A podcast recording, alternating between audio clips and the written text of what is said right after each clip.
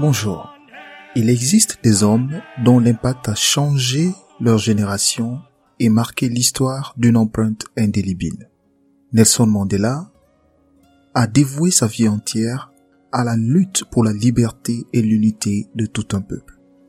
C'est à travers son histoire que nous allons examiner les preuves de la poursuite d'une cause juste qui par ricochet nous permet en toutes circonstances de faire le bon choix et de prendre les bonnes décisions.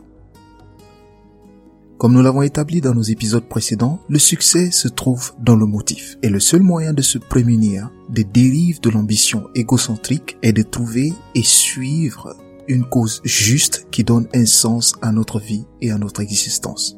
C'est pourquoi nous commençons une série sur des exemples de personnes qui ont marqué leur existence par leur engagement pour une cause juste et nous laissent à tous une marque indélébile du succès de leur vie.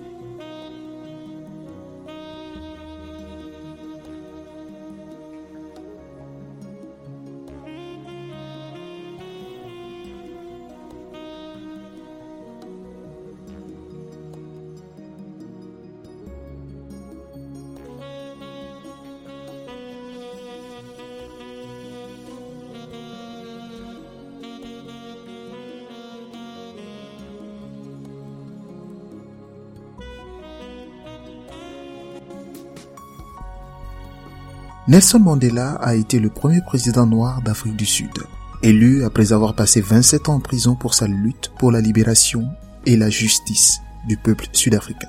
Nelson Mandela est né le 18 juillet 1918 dans le village de Mvezo en Afrique du Sud. Militant des droits sociaux, il est devenu le premier président noir d'Afrique du Sud de 1994 à 1999. Après s'être engagé dans le mouvement anti-apartheid dans la vingtaine, Mandela a rejoint le Congrès national africain en 1942. Pendant 20 ans, il a dirigé une campagne de défi pacifique et non violente contre le gouvernement sud-africain et ses politiques racistes. À partir de 1962, Mandela a passé 27 ans en prison pour des délits politiques. En 1993, Mandela est le président de Klerk ont reçu conjointement le prix Nobel de la paix pour leurs efforts visant à démanteler le système d'apartheid du pays. Pour permettre à chacun de comprendre le contexte, nous allons parler de l'apartheid. Le mot apartheid donc veut dire séparation en Afrikaans qui est la langue des Afrikaners. Les Afrikaners ce sont des descendants de colons hollandais qui finalement se sont installés en Afrique du Sud et sont devenus des peuples autochtones. Il s'agit d'une politique de développement séparée des populations en fonction de critères ethniques et linguistiques dans des zones géographiques choisies. Cette politique s'est officialisée à grand renfort de lois et de règlements à partir de 1949 par le parti au pouvoir d'alors qui était le Parti national. Quel était le principe de l'apartheid? La population était classée en quatre catégories principales. Les blancs, les indiens, les métis et les noirs. Les villes étaient réservées aux Blancs, les autres communautés étaient confinées dans des ghettos. L'apartheid en lui-même était divisé en deux branches. Il y avait ce qu'on appelait le petit apartheid, qui limitait les contacts entre les blancs et les non-blancs, et le grand apartheid qui définissait l'espace en zones géographiques séparées et ethniquement déterminées. Le petit apartheid concernait surtout les transports publics et généralement les lieux publics ouverts. Le grand apartheid consistait au regroupement forcé des Noirs en fonction de leur origine tribale et de leur langue dans des bantoustans destinés à devenir des pays indépendants.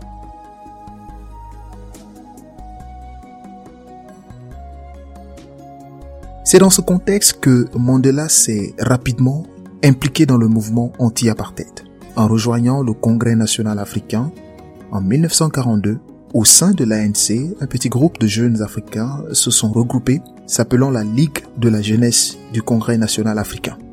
Leur objectif était de transformer l'AMC en mouvement de masse de la base, tirant sa force des millions de paysans et de travailleurs ruraux qui n'avaient pas de voix au chapitre sous le régime d'alors.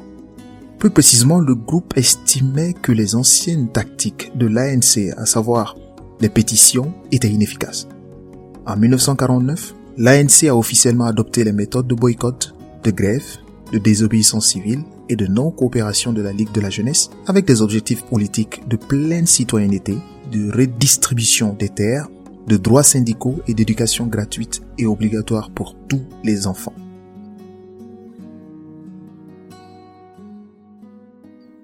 Ainsi, pendant 20 ans, Mandela a dirigé euh, des actes de défi pacifique et non violents contre le gouvernement sud-africain et ses politiques racistes, notamment la campagne de défi de 1952 et le congrès du peuple de 1955.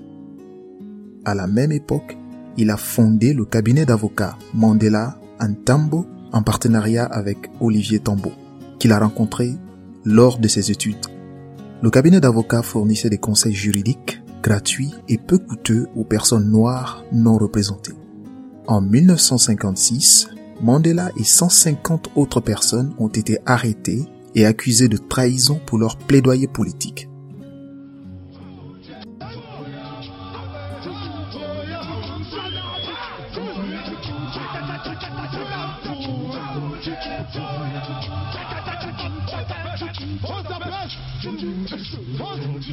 Se rendant à l'évidence de l'inefficacité de la méthode pacifique, la stratégie non violente de l'AMC est alors abandonnée par Nelson Mandela, qui fonde en 1961 le MK, qui est donc la branche militaire prônant l'action armée. En mai 1961, il lance avec succès une grève générale où les grévistes restent à leur domicile, obligeant le gouvernement à faire intervenir la police et l'armée. En parallèle à ce mouvement de grève, il écrit et signe un plan de passage graduel à la lutte armée. Il coordonne des campagnes de sabotage contre les cibles symboliques, préparant des plans pour une possible guérilla si les sabotages ne suffisaient pas à mettre une fin à l'apartheid. Nelson Mandela décrit le passage à la lutte armée comme un dernier recours.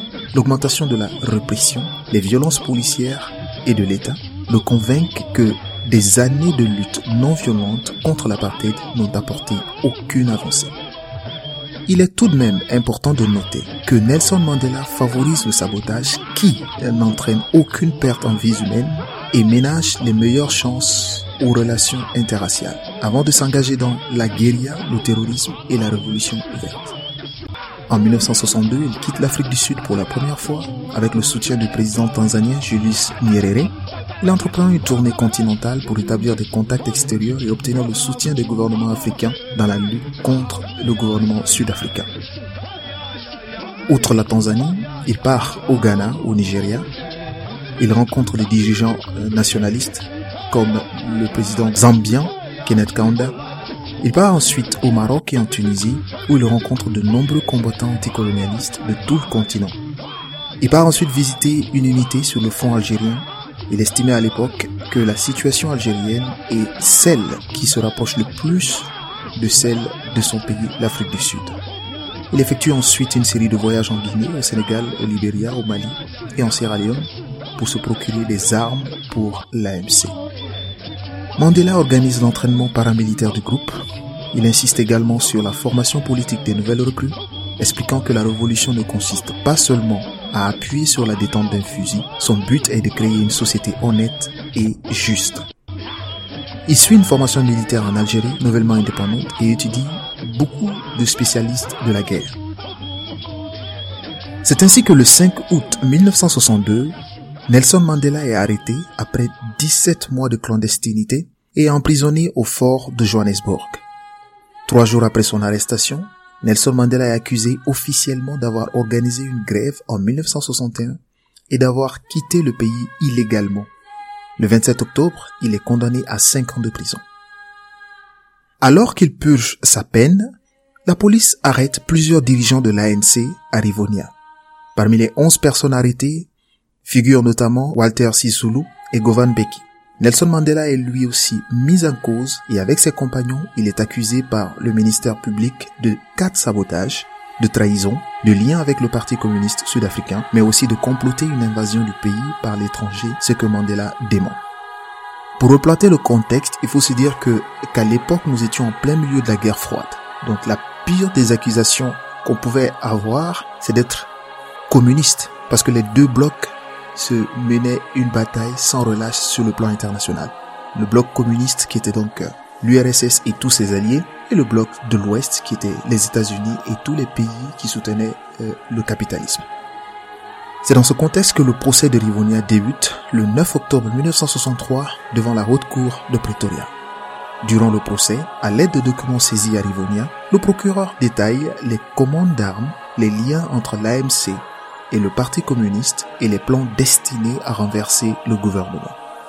Dans sa déclaration pour sa défense, le 20 avril 1964, devant la Cour suprême de l'Afrique du Sud à Pretoria, Nelson Mandela expose le raisonnement qui l'a fait recourir à la violence comme tactique. Il finit sa déclaration par ces mots qui vont rester célèbres dans l'histoire. Je cite, J'ai consacré ma vie à cette lutte du peuple africain. J'ai lutté contre la domination blanche et j'ai lutté contre la domination noire. J'ai chéri l'idéal d'une société démocratique et libre dans laquelle toutes les personnes vivraient ensemble en harmonie et avec des chances égales. C'est un idéal pour lequel j'espère vivre et voir se réaliser. Mais mon Seigneur, s'il le faut, c'est un idéal pour lequel je suis prêt à mourir. Mandela n'ignorait certainement pas les conséquences de ses propos dans un jugement où il n'avait aucune chance de s'en sortir. Mais la force de l'idéal pour lequel il luttait dépassait de loin le poids de l'obstacle auquel il faisait face. C'est pourquoi au sujet des difficultés, Mandela a dit une fois, et je cite, Les difficultés brisent certains hommes, mais en façonnent d'autres. Aucune hache n'est assez tranchante pour couper l'âme d'un pécheur qui continue d'essayer, armé de l'espoir qu'il se relèvera même à la fin. À l'issue du procès, les accusés sont jugés coupables de sédition le 11 juin 1964 et condamnés à la détention à perpétuité. Si Mandela et la majorité de ses compagnons sont reconnus coupables des quatre chefs d'accusation, ils échappent à la peine de mort dont ils étaient passibles. Parce que le juge n'estime pas prouver l'intervention étrangère invoquée par le ministère public. C'est ainsi qu'en 1964, Nelson Mandela est emprisonné dans l'île prison de Robben Island sous le numéro célèbre du 46 664, où il reste 18 de ses 27 années de prison. En prison, sa notoriété s'étend au niveau international. Sur l'île, il effectue des travaux forcés dans une carrière de show. Les prisonniers échangent néanmoins leurs connaissances dans ce qui devient l'université Mandela. Parlant aussi bien de politique que de William Shakespeare, Nelson Mandela récitant et enseignant le poème Invictus, invaincu, de Williams Ernst Henley afin de les encourager.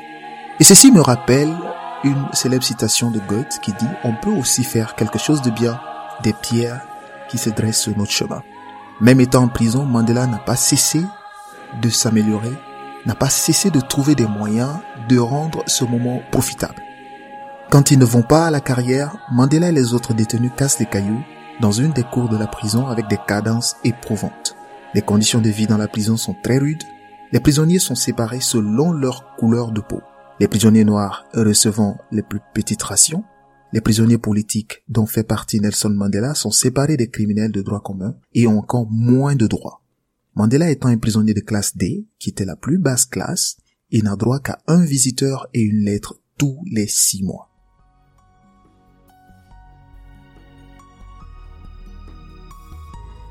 Malgré tout cela, et alors que beaucoup de prisonniers les plus militants refusent de parler ou même de regarder les gardiens, Mandela essaye d'analyser la situation et perçoit que les Afrikaners étaient surtout dirigés par la peur que la majorité noire refuserait de partager le pouvoir et qui ferait d'eux et de leurs familles des victimes d'une révolution sanglante.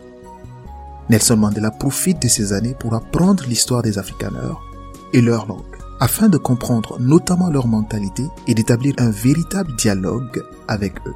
Défiant le point de vue de l'ANC, qui considérait alors le pouvoir africaner comme une version moderne du colonialisme européen, il en vient lui-même à estimer et déclarer que l'Afrikaner est un Africain au même titre que n'importe lequel de ses co-détenus noirs.